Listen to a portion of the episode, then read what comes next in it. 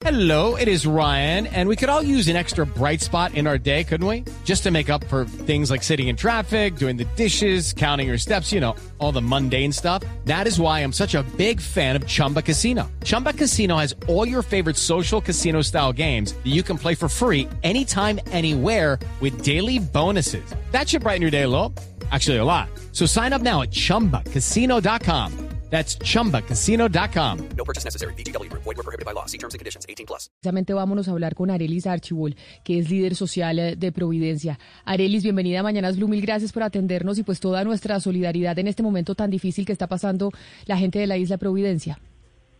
Muchas gracias por la invitación. Sí, efectivamente ha sido eh, muchas horas, no solamente de incertidumbre por no saber de nuestros familiares, sino que todas las noticias que hemos recibido, la poca información a la que hemos tenido acceso siempre ha sido que la devastación es casi total en el municipio.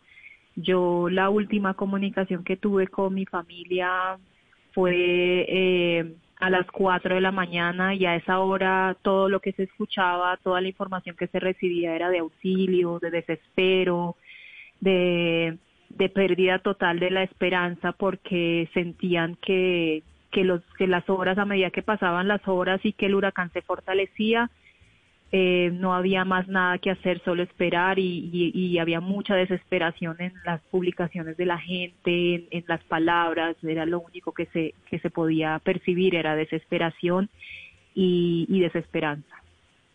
Arelis, ¿en qué momento eh, se entera sus, sus familiares que están en Providencia que viene un huracán? Y en el momento que ellos se enteran, ¿tenían a dónde ir? ¿Había un refugio? ¿Había un lugar donde ellos podían, digamos, estar a salvo?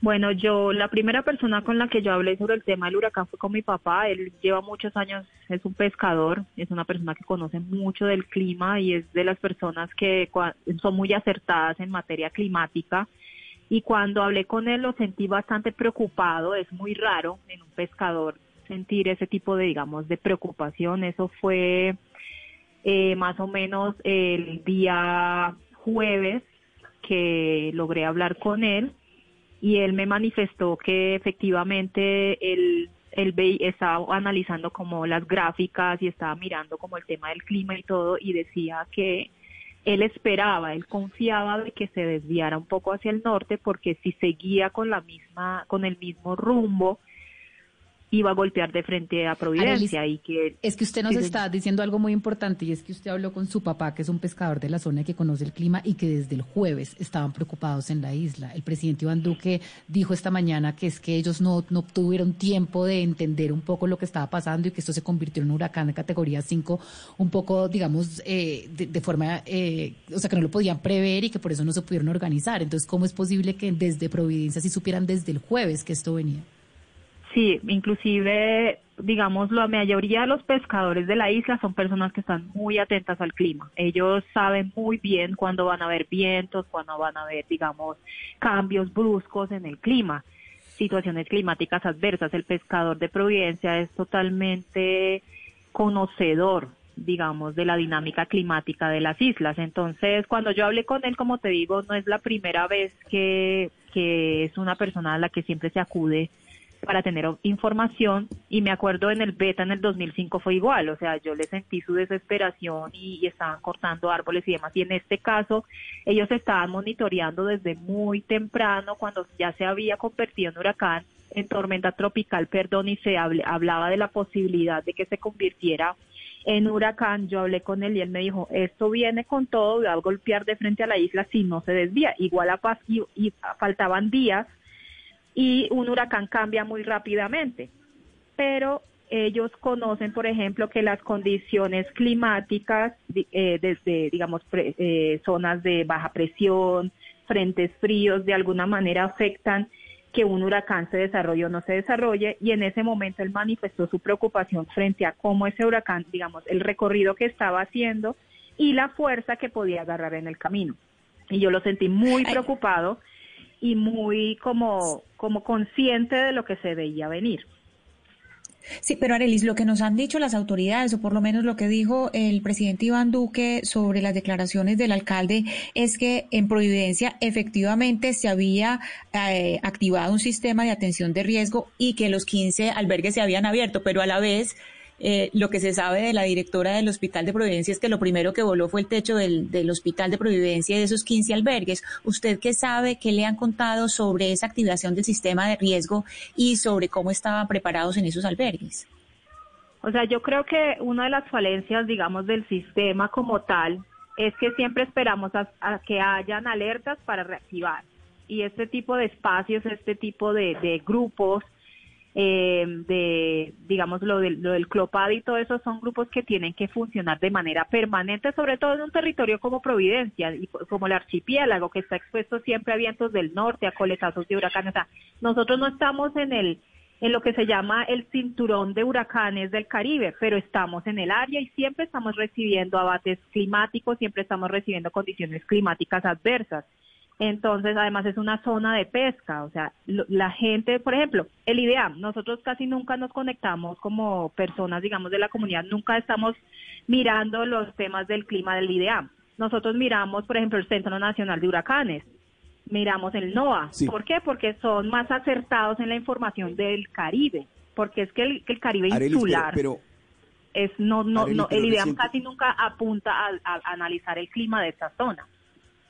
Arelis, pero mire, recientemente eh, la isla del archipiélago había sufrido los embates de otro huracán, el ETA. Entonces, de alguna manera ya se sabía que estamos en temporadas de, huracanes en el Caribe y lo que llama la atención es que existiera poca capacidad de reacción. ¿Usted qué cree que pasó allí? ¿Por qué? ¿En qué falló? ¿El gobierno no reaccionó a tiempo? ¿La, la infraestructura del archipiélago o de, o de Providencia no es suficiente? ¿En qué ha fallado para que, por ejemplo, hoy no sepamos en este momento qué pasó en Providencia? Yo creo que en parte yo diría tres cosas. Uno, como la, la eh, los huracanes en, en la isla no pasan muy a menudo, o sea, te estoy hablando del 41, el 60, el 2005 y ahora este año. O sea, no es muy seguido. Entonces, es, es un tema también de, de, de, de- de que no es muy alta la afectación.